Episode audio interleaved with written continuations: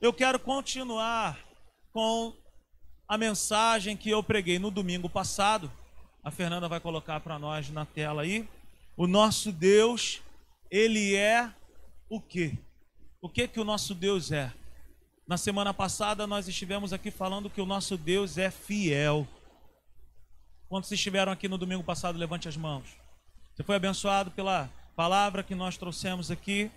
Nós estávamos aqui falando a respeito da fidelidade do nosso Deus. Nós podemos confiar no nosso Deus. Nós podemos compartilhar com Ele as nossas necessidades. Nós podemos compartilhar com Ele tudo aquilo que nós precisamos.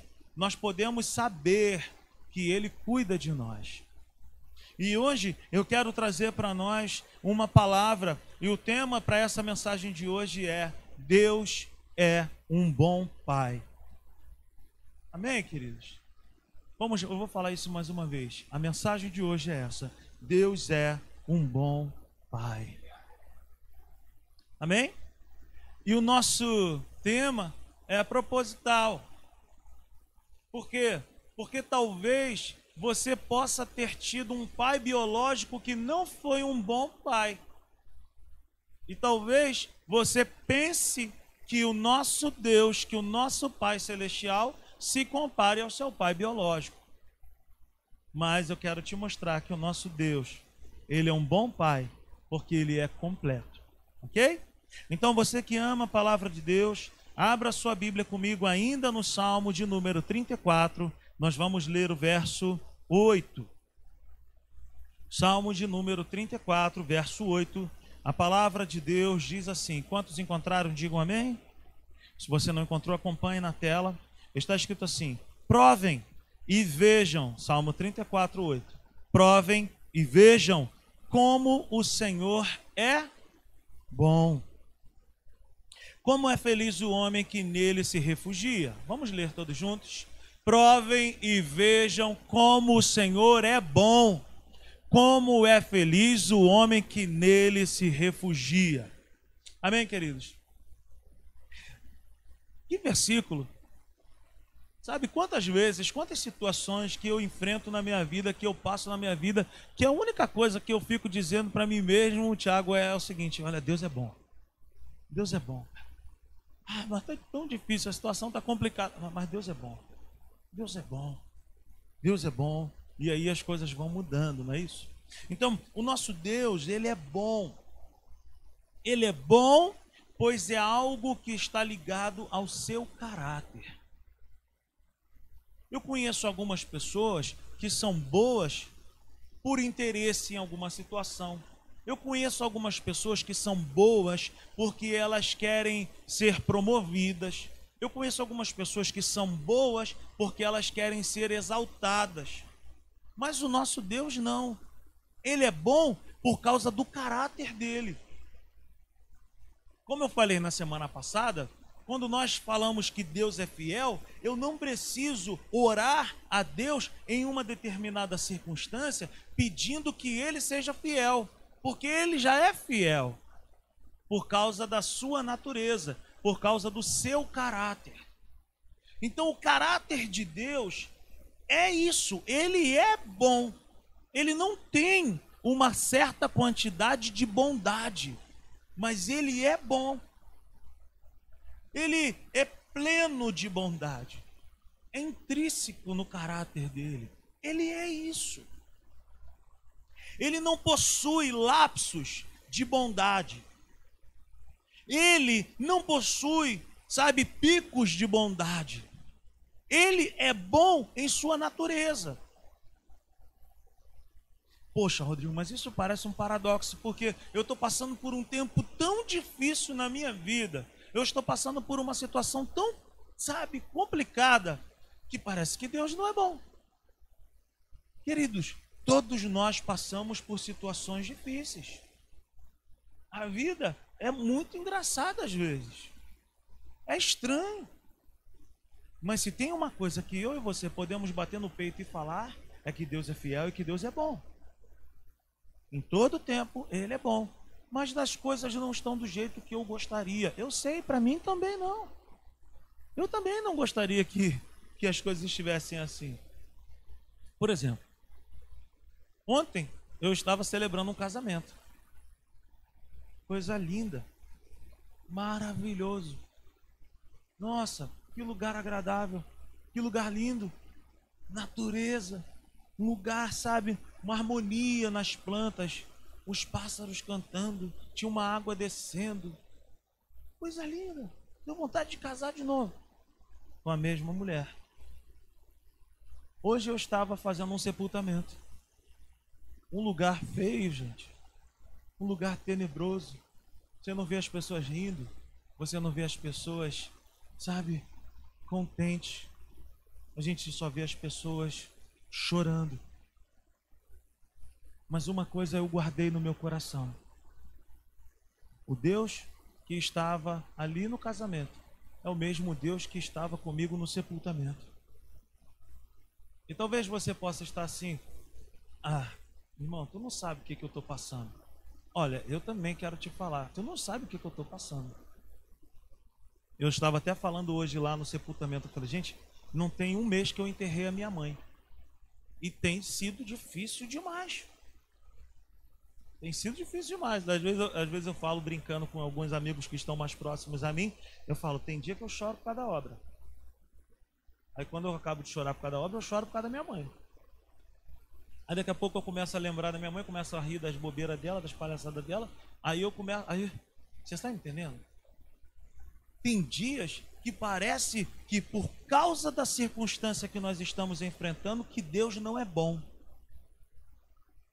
como Marta virando para Jesus, falando para ele: se tu estivesse aqui comigo, nada disso teria acontecido. Mas o mesmo Deus que está no momento ruim, ele também é presente no momento bom, porque ele é bom.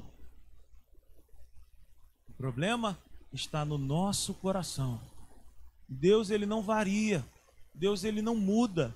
O caráter dele é isso. Ele é bom, ele é fiel, ele é poderoso, ele é bom. Agora, deixa eu te falar algo também nessa noite.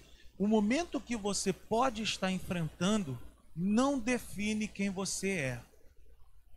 Você pode estar passando pelo pior momento da sua vida, mas essa circunstância não pode dizer que você é isso que você está enfrentando. Talvez você esteja passando por um tempo de enfermidade e tudo que as trevas quer dizer para mim para você é que você é um doente. Nós podemos adoecer, mas você não é um doente. Você pode estar passando por um tempo difícil, mas você não é isso. Você não é isso que essa circunstância tenta dizer para você. Você é aquilo que a Bíblia diz ao seu respeito. E a Bíblia diz que sobre a minha vida e sobre a tua vida existe a bondade de Deus, porque certamente bondade e misericórdia me seguirão todos os dias da minha vida. No tempo bom, Ele é bom. No tempo da adversidade, Ele continua sendo bom. Ele continua sendo bom. Ele continua sendo Deus. Sabe? Ele continua ele não varia por causa do seu caráter. Então Deus ele não tem crises de identidade. Um dia ele é bom, no outro dia ele já não é bom. Um dia ele é meu amigo, no outro dia ele é meu inimigo e ele quer me punir a qualquer maneira para eu poder aprender algo. Não, o caráter de Deus não é assim. Deus é um bom pai. Vamos repetir isso? Deus é um bom, um bom pai. Você pode repetir isso? Deus é um bom pai. Agora, é interessante nós falarmos o seguinte: que no Antigo Testamento, por exemplo, ninguém se referia a Deus como um pai. Nós não vamos encontrar no Antigo Testamento alguém falando com Deus chamando Deus de pai. Caio, prepara que vai teria.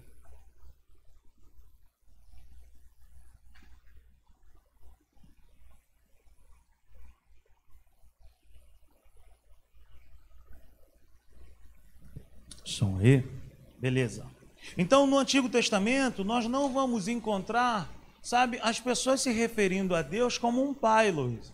As pessoas se referiam a Deus como Deus, como Senhor, como Yahvé, Todo-Poderoso.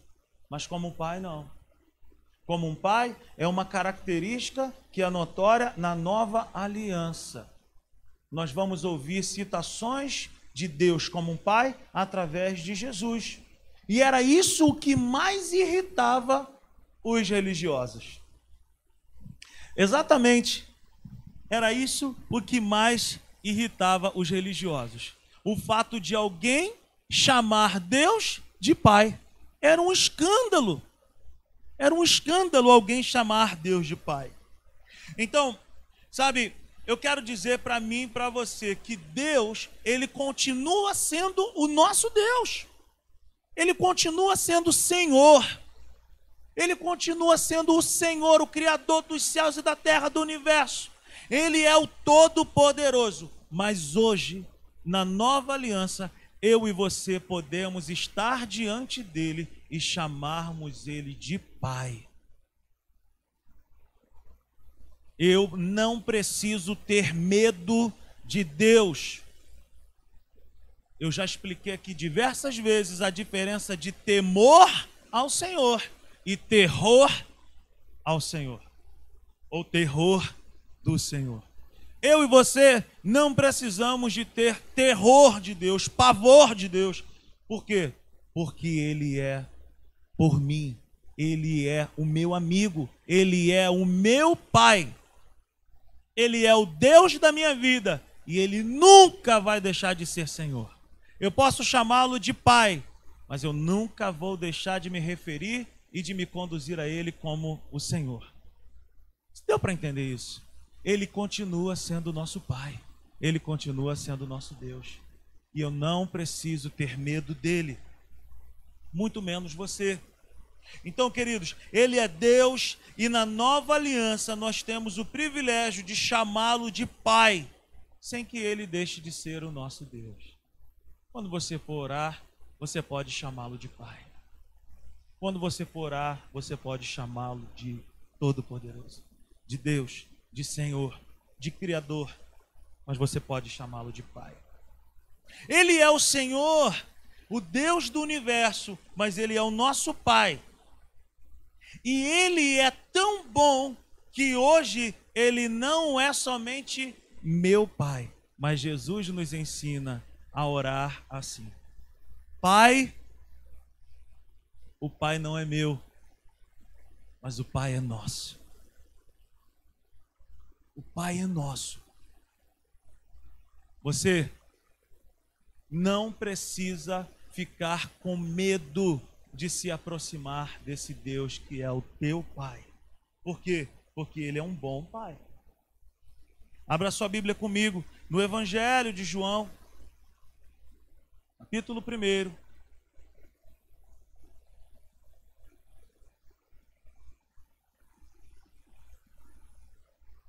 Abra sua Bíblia aí em, João, Evangelho de João, capítulo 1, versículo 12, está escrito assim: Contudo, aos que receberam, contudo, aos que o receberam, aos que creram em seu nome, deu-lhes o direito de se tornarem filhos de. Então Deus é nosso Pai. Verso 13: Os quais não nasceram por descendência natural, nem pela vontade da carne, nem pela vontade de algum homem, mas nasceram de Deus.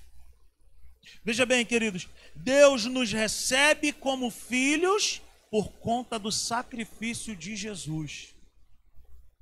O fato da gente poder chamá-lo de pai não é porque eu sou bonzinho, não é porque você é bonzinho, não é porque você frequenta ou congrega numa igreja, ou porque você é religioso, porque você ora muito, ou porque você é muito crente. Não vem para cá com esse pensamento. O fato de eu e você podermos chamar Deus de Pai é pelo simples fato que nós recebemos a Cristo como único e suficiente Salvador. A única coisa que eu e você participamos para poder chamá-lo de Pai é porque nós entregamos a nossa vida para Jesus e nós nascemos de novo, nos tornamos novas criaturas. Não é por causa do meu mérito, não é por causa do teu mérito, não é porque você fez algo para conquistar isso. Foi por causa da graça de Deus. Foi por causa do favor imerecido que eu e você podemos chamar Deus de Pai. Diga comigo, eu sou um filho de Deus. Pela graça. Foi por causa do favor de Deus por mim e por você. Você está me entendendo nessa noite? Sim ou não, querido? Meus irmãos, não pense que eu e você possamos fazer algo que Deus vai levantar do trono e vai falar: Nossa, esse é brabo, esse meu filho, nossa, eu nunca vi ninguém igual a ele. Ele é demais, ele podia estar até aqui no trono comigo. Não pense em você que é porque você é bonito. Não pense em você que é porque você ora bonito, Senhor, nosso Deus, nosso Pai o beneplácito da sua grandeza. Não é porque você ora bonito, não é porque você, sabe, se veste uma roupa que as pessoas olham e falam, esse é crente. Não, queridos, é por causa do favor imerecido de Deus, é por causa da bondade, pela, por causa da misericórdia, e você não merecíamos, é por causa do, do favor de Deus. Tem tudo a ver com Ele não tem nada a ver comigo. A única coisa que eu fiz, a única coisa que você fez, foi abrir o seu coração e entregar a sua vida para Ele. Você cansou da sua vida e você entendeu o plano de salvação e você falou: Senhor, eu preciso de ajuda. Muda a minha vida, transforma o meu coração, porque eu sozinho não tenho condições nenhuma. Amém, queridos? Vocês podem estar conseguindo entender isso? Então não é por mérito, mas é por causa da graça que eu e você fomos adotados como filhos. Nós fomos enxertados, fomos adotados, fomos inseridos, mas não foi por mérito, foi por graça. Agora, não é porque Deus é nosso Pai, e eu estou falando tantas coisas aqui bonitas, que esse Deus seja um Deus omisso, que esse Deus seja um Pai omisso. Não é porque Deus é nosso Pai que nós devemos achar que Ele nos trate como qualquer coisa ou como bebezinhos.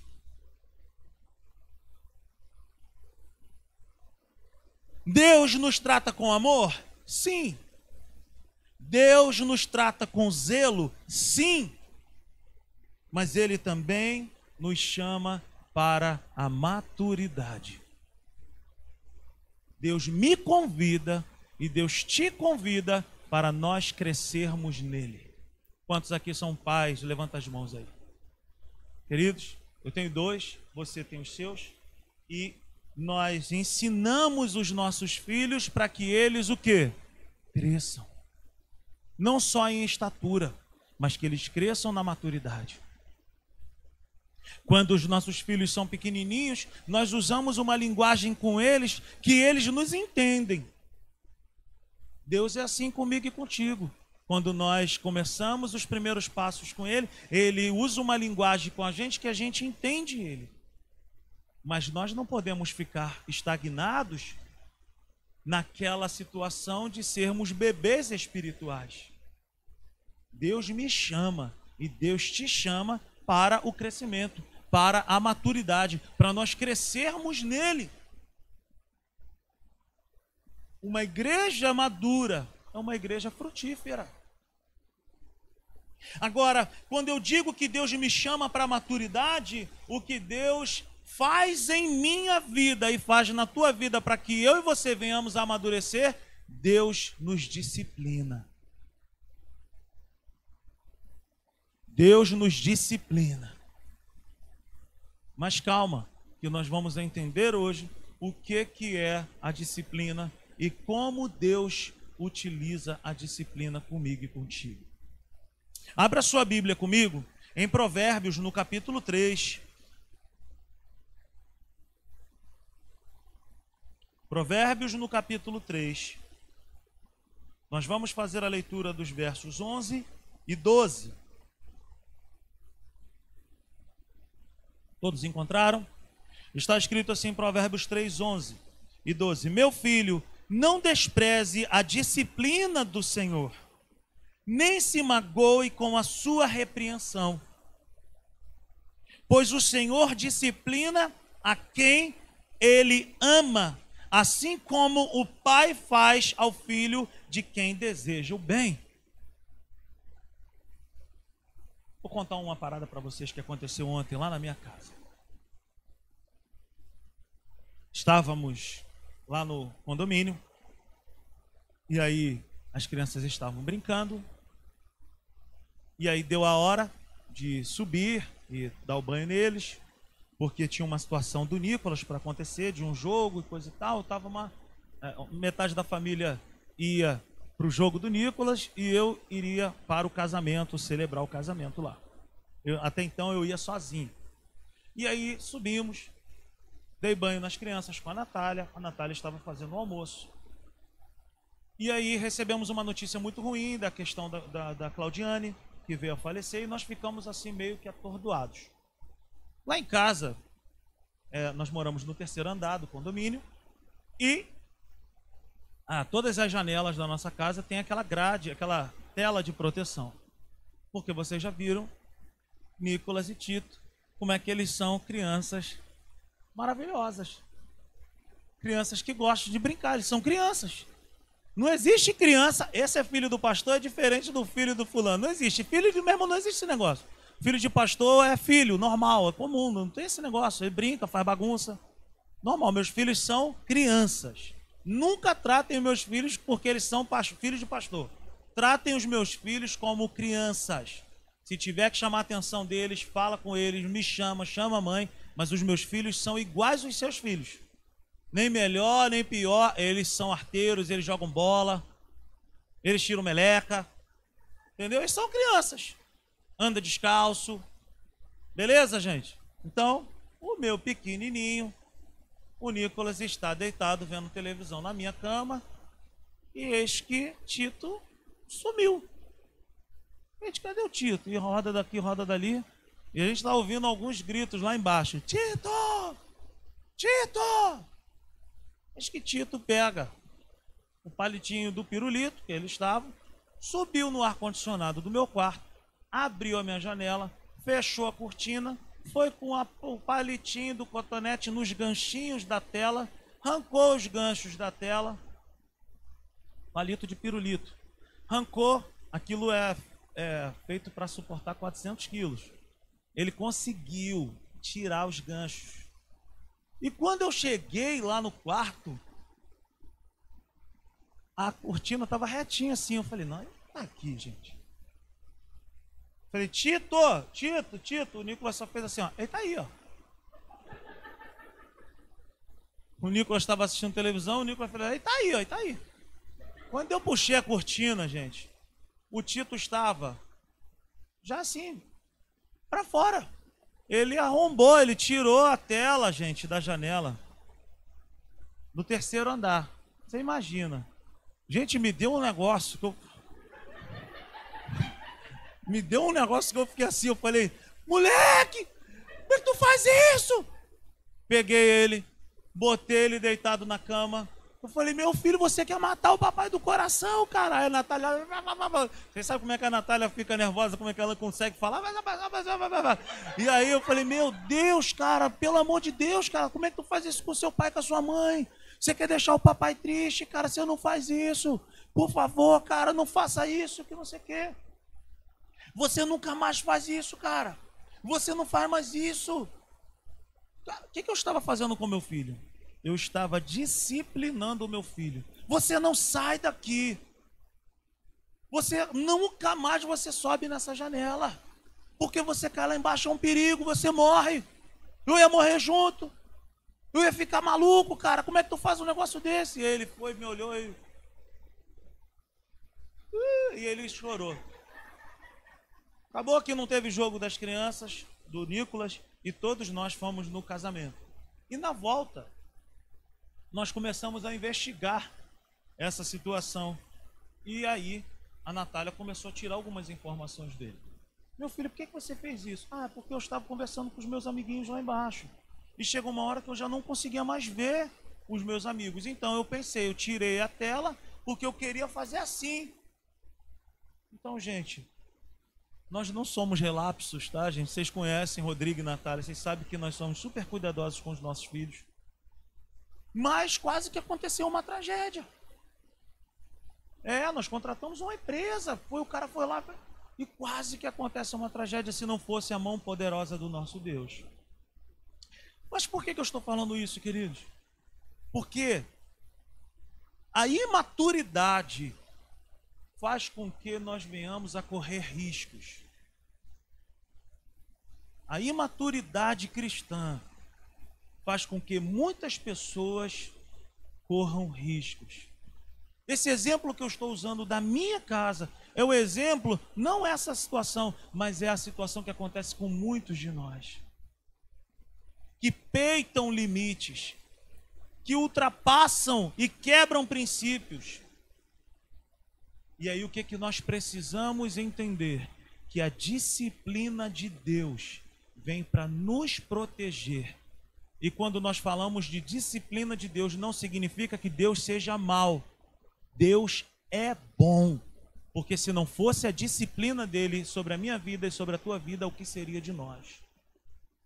Então eu disciplinei o Tito dizendo: "Filho, não faz mais isso, porque você pode morrer, você ia se machucar, ia morrer. Não faz mais isso. Fica aí até o papai falar para você sair daí. Você fica aí, rapaz." Que, que eu estava fazendo com ele? Eu estava disciplinando e gerando nele o que?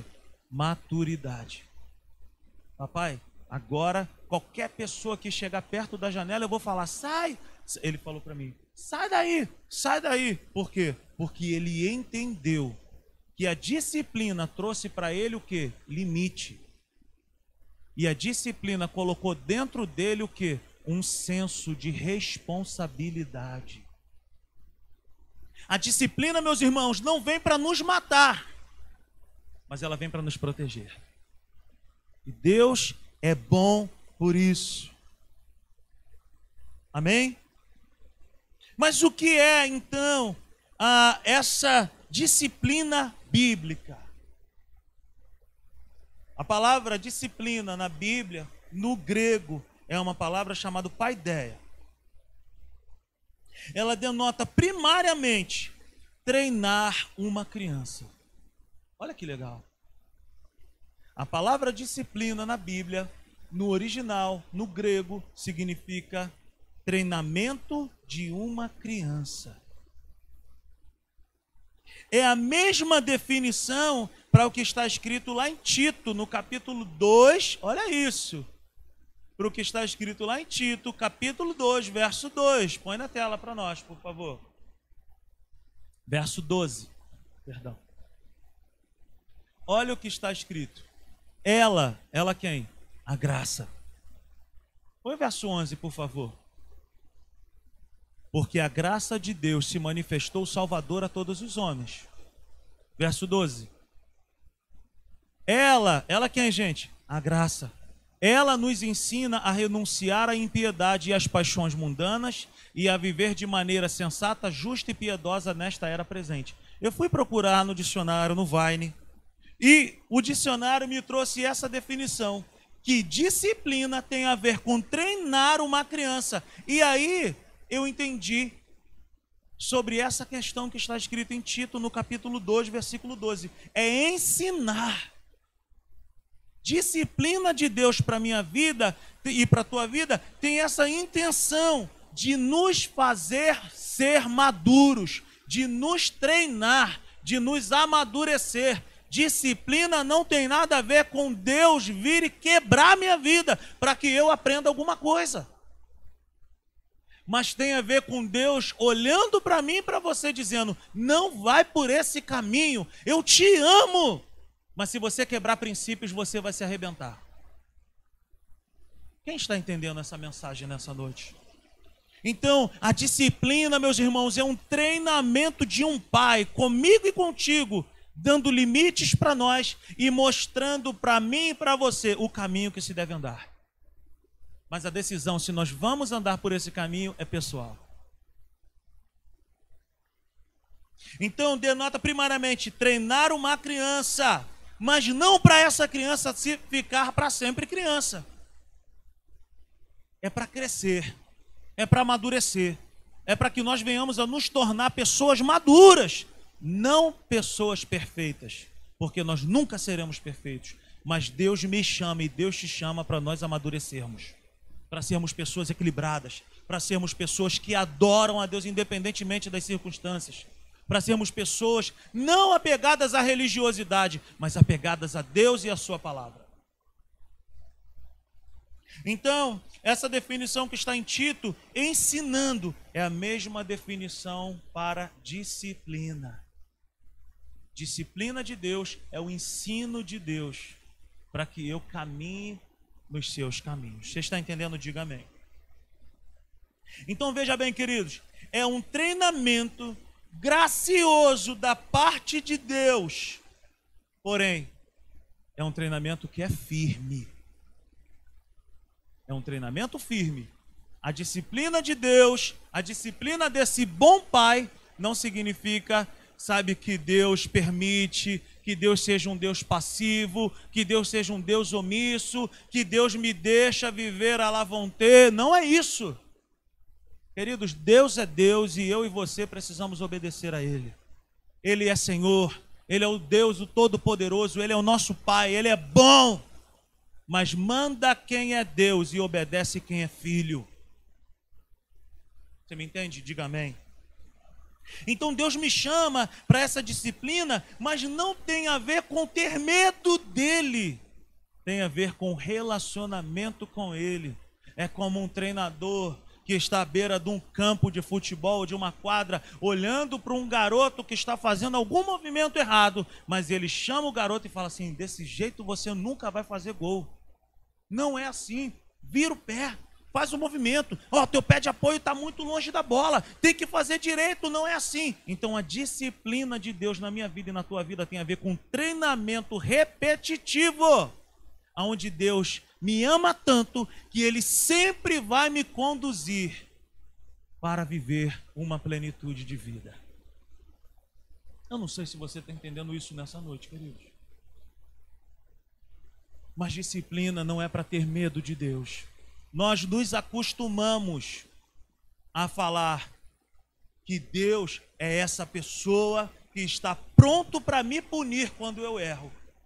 Como eu estava falando com o Bismarck e com o Eurílio, nesse, nesses dias eu estava recebendo um material lá na obra, e aí o rapaz que veio entregar falou: Isso aqui vai ser o quê? Eu falei: Uma igreja. Qual é o nome da igreja? Eu falei: O nome da igreja é Simples Igreja. Ele: É mesmo, é. É, é, é. Eu falei: É, é. Aí ele, mas simples, simples, assim? Eu falei, é simples assim. É, mas vocês creem no quê? Eu falei, a gente crê nisso, assim, assim, assim. Nós cremos num Deus todo-poderoso, Ele nos ama de maneira incondicional. Aí eu já entendi onde que é essa conversa aí. Eu falei, Ele nos, ele nos conduz para viver uma vida vitoriosa, ele, ele coloca a mão sobre nós, Ele nos guia, Ele nos orienta, Ele é Senhor, Ele é o todo-poderoso, mas Ele me ama de maneira incondicional. Ele, é, é, é mesmo, eu falei, é mesmo. Mas e assim, facinho? Eu falei, não, quem disse que é fácil? Eu não falei para você que é fácil, não estou falando que é, que é. Deus não é leviano. E eu também não sou bobo. Aí ele, é, Deus é bom, né? Eu falei, Deus é bom. Aí ele, mas é fogo consumidor, né, barão? Eu falei, é. Mas, gente, é só na vida dos outros que ele é fogo consumidor. Ele é fogo consumidor? Sim, gente. A Bíblia fala. Mas a Bíblia também diz que ele é um Deus bom. A gente precisa entender para quem que foi escrito. A gente precisa entender quando que foi escrito. Em que circunstância que foi escrito. Aí eu virei para ele e falei assim: Você tem filho? Ele falou: Tenho. Eu falei: é Mesmo? Eu falei: Qual é o teu filho que mais aprontou na vida? Aí ele foi e falou: Ah, meu irmão, fez isso. E aí, tu ficou muito triste. Fiquei, fiquei muito triste. Eu falei, aí, tu desejou o que para esse teu filho? Que ele tivesse um câncer para que ele aprendesse? Tá maluco, cara? Não, desejo não. Isso. Eu falei, mas por que que Deus então, que a Bíblia diz que vós sendo maus, sabem dar bons presentes aos vossos filhos, muito mais o vosso Pai celestial. Por que que Deus, para me ensinar alguma coisa, ele coloca um câncer na minha vida para eu aprender alguma coisa? Se a Bíblia diz que ele levou sobre si todas as minhas dores e enfermidades, as maldições, só se Deus fica brincando comigo, um dia ele tá bom, um dia ele não tá bom. Ele bota doença, ele tira doença, ele bota doença, ele tira doença. E outra, e outra, se uma pessoa chega para mim e fala assim: É, pastor, Deus está me disciplinando, colocou um câncer na minha vida para eu aprender. Ora por mim, pastor, para esse câncer sair. Eu vou orar ou não? Como é que você vai orar? Se foi Deus que colocou, você vai orar como? Você vai falar: Senhor, aperta. Para ele aprender. É lógico que nós, não fazemos isso.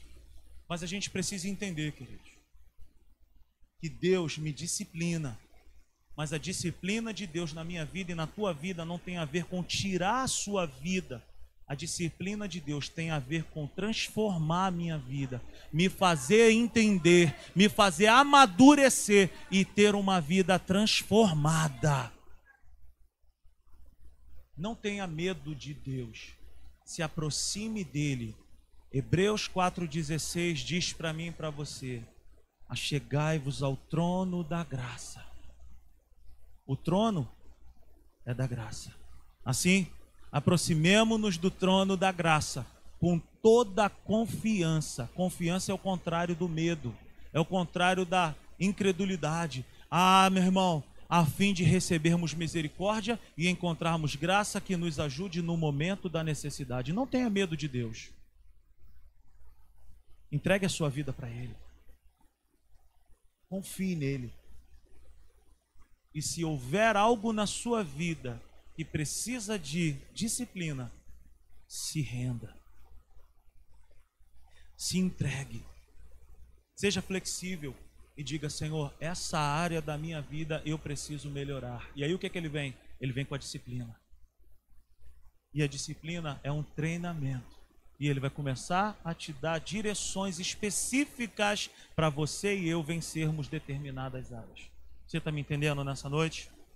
Então, queridos, a disciplina de Deus tem a ver com treinamento, tem a ver com Deus me aperfeiçoar, com Deus visando o meu crescimento. Aleluia. A disciplina de um bom pai visa o bem-estar do seu filho. Ainda em Provérbios, no capítulo 3, versículos 11 e 12: Meu filho, não despreze a disciplina do Senhor, nem se magoe com a sua repreensão, pois o Senhor disciplina a quem ama, assim como o pai faz ao filho de quem deseja o bem. Veja bem, a disciplina de um bom pai, o nosso Deus visa o nosso bem-estar. A disciplina não pode ser desprezada. Eu não posso me magoar com a repreensão, porque quando eu me magoo, quando eu faço pirracinha, eu estou demonstrando a minha imaturidade. Mas sábio é aquele que é repreendido e se cala e permite a transformação de Deus na sua vida. Quantas vezes que eu já fui repreendido? Pelos meus pais, Quantas vezes que a Natália às vezes espera, a Natália às vezes espera eu chegar em casa e fala, cara, aquilo você não podia ter feito, você não pode. Nossa, e a repreensão quando chega na nossa vida é horrível. Mas a gente vai ver que lá na frente nós precisávamos ser repreendidos, nós precisávamos aprender, nós precis... por quê? Porque a repreensão, a disciplina visa o meu crescimento, o meu aperfeiçoamento a minha maturidade. Então, se você for repreendido por Deus, saiba que você é muito amado por Deus. Porque Ele é um bom pai. Então a disciplina não pode ser desprezada. Eu não posso me magoar com a disciplina, eu não posso, sabe, me magoar com a repreensão. Se somos disciplinados, é porque nós somos muito amados. Porque nós só chamamos a atenção de alguém que nós amamos. Minha mãe sempre falou isso. Se alguém está te chamando a atenção. Se alguém está falando assim contigo, é porque você tem valor. Se um dia, queridos, eu chegar em você ou a Natália chegar em você e falar, rapaz, não faz isso. É porque você é muito amado por nós também. Porque se você não fosse amado, a gente vai desviar o olhar e vai deixar você acertar a cara no muro. Mas quando Deus me disciplina, quando Deus me chama e Deus fala, o problema não é que Deus não fale, o problema é que somos nós que não queremos ouvi-lo. Deus me chama, Deus te chama para um aperfeiçoamento, para a maturidade, porque Ele é um bom Pai e porque Ele nos ama. Então, tudo aquilo que Deus diz não para mim é visando o meu bem-estar. Mas eu queria sim. Deus fala: não, Rodrigo, eu quero o teu bem, eu quero o melhor para você. Se somos disciplinados é porque nós somos amados. A disciplina visa o meu bem-estar. Queridos, não faça beicinho. Não faça pirraça. Ah, então, não vou mais para a igreja. Eu não vou. Eu não quero mais saber. Como aquele homem que chega para a esposa e fala: Eu não piso mais naquela igreja. Eu não vou mais. Nunca mais eu boto os meus pés naquela igreja. Aí a esposa fala: Filho, você tem que ir, filho. Não, não vou, nunca mais eu boto meus pés naquela igreja. Aquele povo lá, aquele povo, meu irmão, não vale nada, eu não vou mais para Mas, filho, você precisa ir para aquela igreja. Me dá um motivo para eu pisar naquela igreja. Filho, você é o pastor da igreja. Queridos, deixa eu falar para você algo nessa noite. Existem situações que às vezes eu falo, meu irmão, hoje eu não queria ir para a igreja. Mas eu e você não somos movidos por vontades. Nós somos movidos por uma direção de Deus. Esse negócio de ser movido por sentimento é coisa de menino. É coisa de gente imatura. Quando eu tiver vontade, eu vou. Quando isso aqui é, irmão, isso não existe. A gente acorda para trabalhar, pega o 342 com aquela marmita queimando o sovaco a gente vai, não tem jeito, vai. Tá com unha encravada, vai trabalhar. Tá com febre, vai. Tá com dor de cabeça, vai. Terminou o namoro, vai trabalhar. Teu time perdeu a final, vai também trabalhar. Bora para a igreja, meu irmão. Por que que não veio, fulano? Sabe comer, né? Quando fala sabe comer, meu irmão. Sabe comer, meu irmão. Sabe comer, né? É. Irmão, nós não somos movidos por vontades, por sentimentos. Nós precisamos nos mover no Espírito e ouvir a voz de Deus e aceitarmos e acatarmos a direção que Ele tem para a vida de cada um. Então, disciplina é paideia, denota o treinamento de uma criança, inclusive instrução. Disciplina é correção de maus hábitos. Disciplina é correção de maus costumes. Disciplina, preste atenção nisso. Disciplina é a regulamentação do nosso caráter. Disciplina é instrução. Disciplina é quando nós estamos indo para São Paulo pela Via Lagos. E Deus fala: Tu tá no caminho todo errado, cara. Volta. Tá errado esse caminho. Tem que mudar. E aí o imaturo fala: Mas eu vou por aqui. Eu vou chegar lá. Tu não vai chegar lá. Tu vai chegar em Salvador. Tu vai, vai até a região de lá. Tu vai para Campos. Mas tu não vai chegar em São Paulo. A disciplina de Deus, ela vem para corrigir os nossos caminhos. Você está me entendendo nessa noite? A disciplina de Deus, ela vem para tirar maus hábitos da minha vida. Ela vem para libertar a minha vida de mim mesmo, de maus costumes. Ela vem para libertar o meu caráter. A disciplina de Deus, ela vem para quebrar.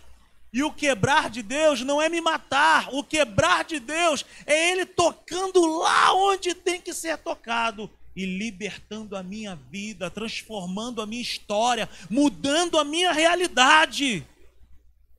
É assim que ele opera na minha vida. Aleluia. Meus irmãos, deixe ele transformar o caráter, deixe ele transformar a sua maneira de pensar. A disciplina visa nos tornar discípulos. Disciplina, discípulos.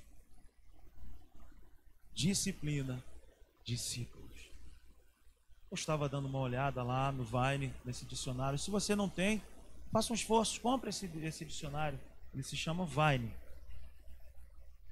Queridos, aí eu estava dando uma olhada lá, disciplina. A próxima palavra depois de disciplina era discípulos. E quando eu fui ver, tinha tudo a ver uma coisa com a outra. Preste atenção, gente. Se eu quero ser um verdadeiro discípulo, eu preciso permitir a disciplina de Deus vir para a minha vida. Eu preciso permitir que Deus me levante e fala: "Vamos embora, vamos melhorar isso aí. Levanta, vamos trabalhar essa área aí da vida." Fica de pé aí que eu quero tocar em essa, nessa determinada área da tua vida e eu quero transformar isso. Eu quero te fazer uma pessoa melhor. A gente tem alguns ex-atletas de futebol aqui na nossa igreja. E a gente sempre ouve essas pessoas falando o seguinte: de algum determinado treinador. Eu sempre pergunto: quem foi o melhor treinador que você já teve? Ah, fulano de tal. Por quê? Porque ele me pegava, ele me levava e ele falava: vai treinar pênalti, vai fazer um cruzamento, vai bater uma falta. O que que esse cara estava fazendo? Ele estava disciplinando tal atleta para ele se tornar ainda melhor. A disciplina de Deus é assim.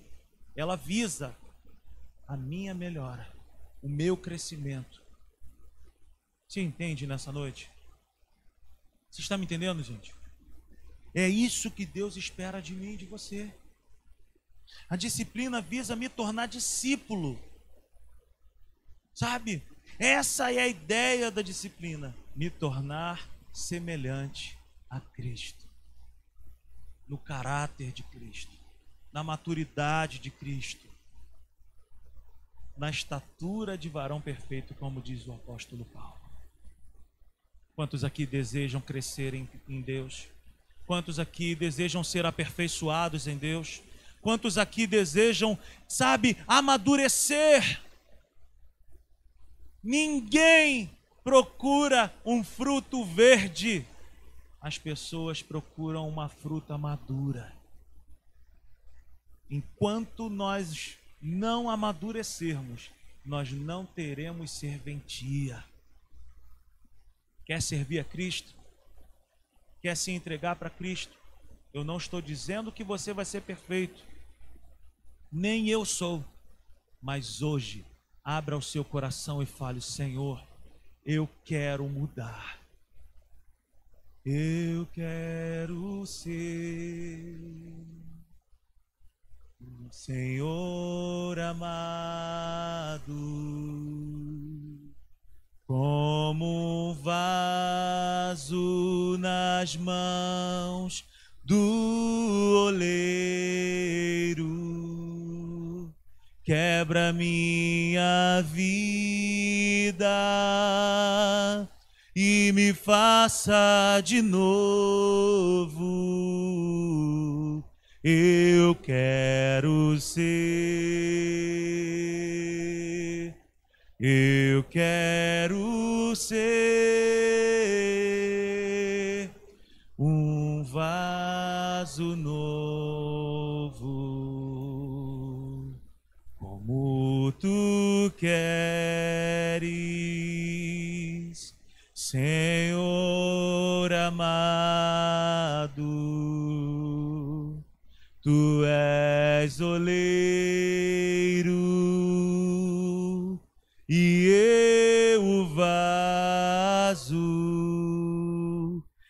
quebra minha vida e me faça de novo. Eu quero ser. Eu quero ser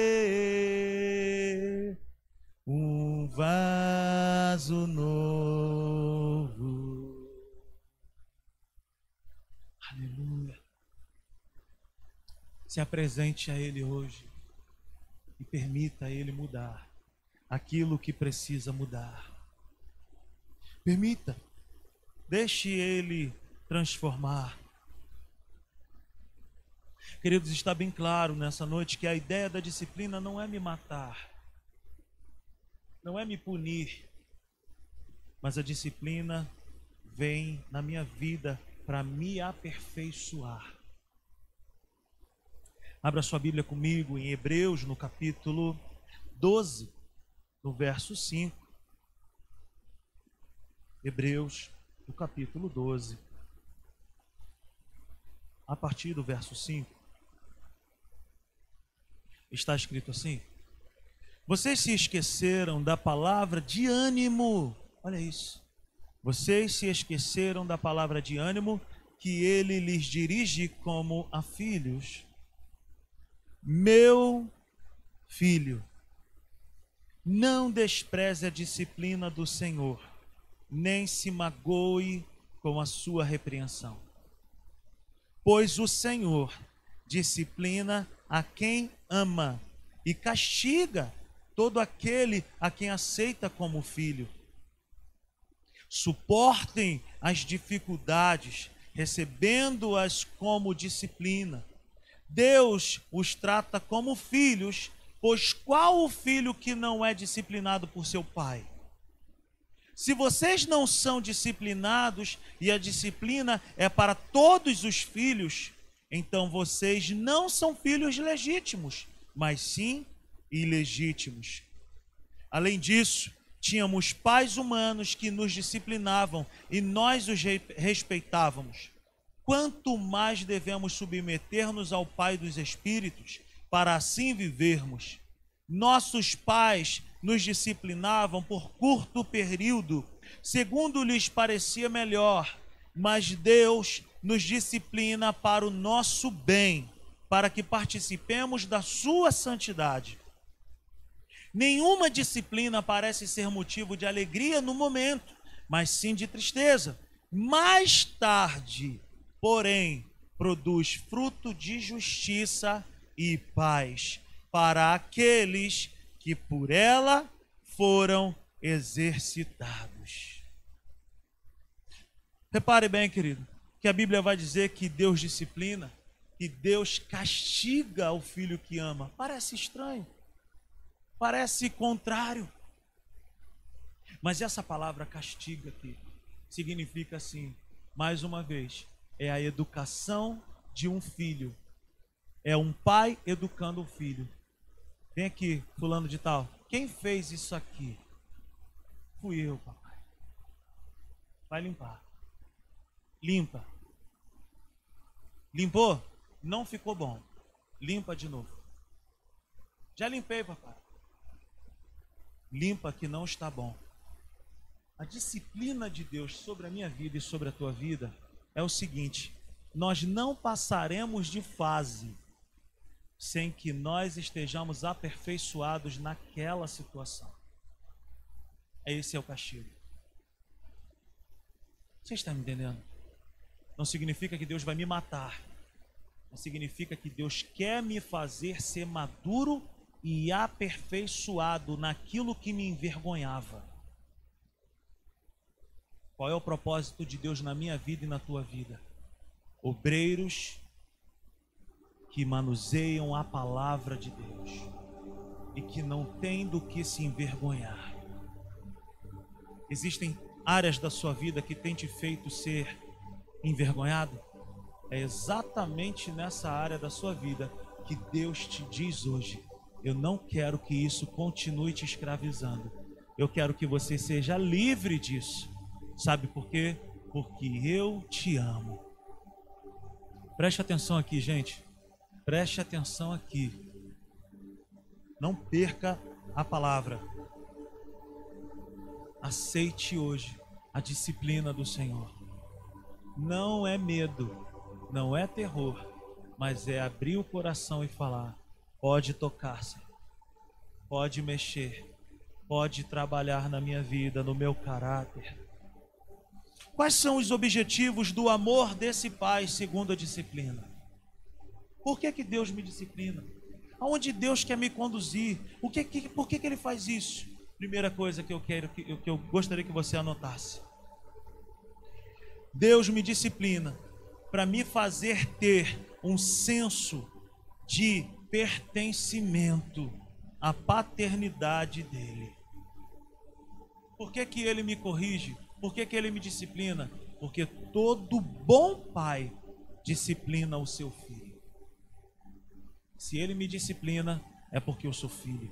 Se ele me disciplina, é porque ele me ama. E eu preciso entender isso. Ele me corrige porque eu sou filho.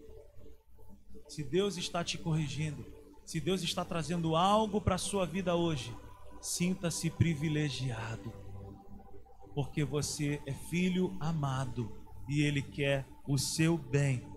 Segunda coisa, Ele me disciplina porque a disciplina é um treinamento. Ele me disciplina, ele me treina visando o meu bem-estar, o meu progresso. Não é à toa, não é à toa que ele me disciplina, como muitos pais biológicos disciplinam seus filhos simplesmente para mostrar autoridade. Deus não precisa demonstrar autoridade, porque ele tem toda a autoridade do mundo. Ele me disciplina porque ele me ama e porque ele quer o meu progresso. Eu sei que existem muitos pais, principalmente quando estão perto de outros pais, que querem disciplinar, querem punir, simplesmente para mostrar, tá vendo? Eu sou isso aí mesmo. Eu sou o marechal. Não, Deus não é marechal, ele não é general. Deus é o Senhor dos senhores, ele é o general do general, ele é tudo. Mas ele me disciplina para o meu bem-estar. Não é para me envergonhar, ele me disciplina para o meu progresso. Terceira coisa, ele me disciplina, ele me treina para que eu me torne ainda mais parecido com Jesus Cristo, no seu caráter, na sua maneira de viver. Queridos, se nós quisermos amadurecer, nós vamos precisar olhar para a vida de Jesus, olhar para Ele e desejar ser transformado. Por último, ele me disciplina, penúltimo, ela dizendo. Ele me disciplina como um pai amoroso. Ainda que eu não entenda agora a disciplina, mas ele vê tudo lá na frente. Ele visa o meu futuro e o meu progresso. A disciplina de Deus tem a ver com aquilo que eu vou ser transformado. Quantas coisas lá atrás, em 2001, quando eu me converti, que Deus transformou na minha vida. Quantas coisas Deus precisou mudar na minha vida para que hoje eu pudesse estar aqui. Ah, então Rodrigo é perfeito. Não, ainda continuo no processo. Quantas coisas que Deus, no meu secreto, no fechar da porta da minha casa, quando ninguém está me vendo, quantas coisas eu me chego diante dele e falo: Pai, me perdoa, tem misericórdia da minha vida. Eu quero ser transformado nessa área aqui. Queridos, pastor chora. Pastor erra. Pastor precisa ter um coração quebrantado e um coração que se arrepende também. E quantas são as vezes, Maurício, que eu às vezes me tranco no quarto e eu choro. Falo, Senhor, eu não quero isso na minha vida. Eu não quero ser assim, eu quero ser transformado. Quem aqui não precisa ser transformado? Quem aqui não precisa ser disciplinado? Quem aqui não precisa ser treinado? Sonda-me, ó Deus. Conhece o meu coração e vê se há em mim algum caminho mau. Por último, a disciplina não é para a morte, mas é para me livrar da morte. Vamos repetir isso. A disciplina não é para a minha morte, mas é para me livrar da morte. Fique de pé nessa noite, aleluia. Ele me ama e nós não precisamos ter medo dele, nós devemos confiar nele. Aplauda ao Senhor nessa noite, aleluia. Louvado seja o nome do Senhor, aleluia. Feche os seus olhos por um instante. Aleluia. Oh, aleluia. Glória a Deus. Você pode abrir os seus lábios aí agradecer a Deus por essa noite, agradecer a Deus por essa palavra. E no seu íntimo você pode falar: Senhor, sabe aquela área da minha vida? Trabalha. Senhor, sabe essa situação aqui da minha vida? Transforma. Eu não tenho nada que esconder diante de ti. Tudo tu podes ver. Os teus olhos me veem lá dentro e tu sabes o que é necessário mudar. Aleluia. Isso, abre o seu coração nessa noite. Deixe o Senhor tocar. Em nome de Jesus. Pai, obrigado por essa noite.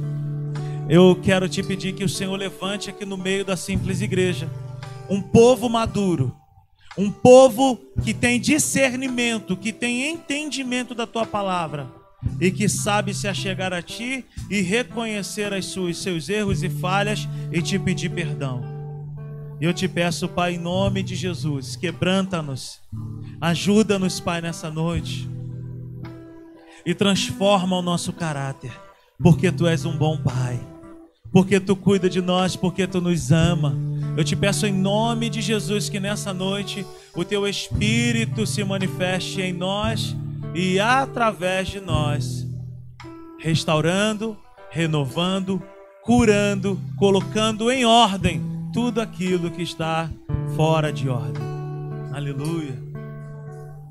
Os olhos revelam que eu nada posso esconder que não sou nada sem ti, ó fiel Senhor. Tudo sabes de mim quando sondas o meu coração e tudo podes ver bem dentro de mim. Leva minha vida há uma só verdade. E quando me sondas, nada posso ocultar. Somente as vozes declarem. Sei que a tua fidelidade leva minha vida mais além do que eu posso imaginar. Oh, Sei que não posso negar quando tu olhas para mim, me enchem da tua paz. Sei que a tua fidelidade leva minha vida mais além do que eu posso imaginar. Eu sei, sei que não posso negar quando tu olhas para mim, me enche da tua paz. Que a graça do Senhor Jesus, o amor de Deus o Pai a comunhão e a consolação do Espírito Santo seja sobre as nossas vidas. Vai debaixo dessa palavra, vai debaixo dessa direção, vai debaixo dessa disciplina do Senhor, que é uma demonstração de amor por nós. O Senhor te abençoe muitíssimo. Beijo no coração. Tchau, tchau. Preste atenção no último recado.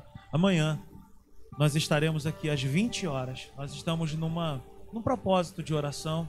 Nós temos orado aqui às segundas-feiras de 20 a 21 horas. Nós temos orado pelas famílias, temos orado por um despertamento espiritual e nós vamos começar a orar pela nossa nação. Temos orado pela obra da nossa igreja também. Se você puder estar aqui, venha estar conosco. Vamos orar Vamos buscar a face de Deus. E você que nos visita pela primeira vez, você tem a primazia de passar por aqui. Nós vamos conduzir você para um lugar. Nós queremos te conhecer melhor e nós queremos dar uma lembrancinha da nossa igreja para você. Você, papai e mamãe, pega o seu filho.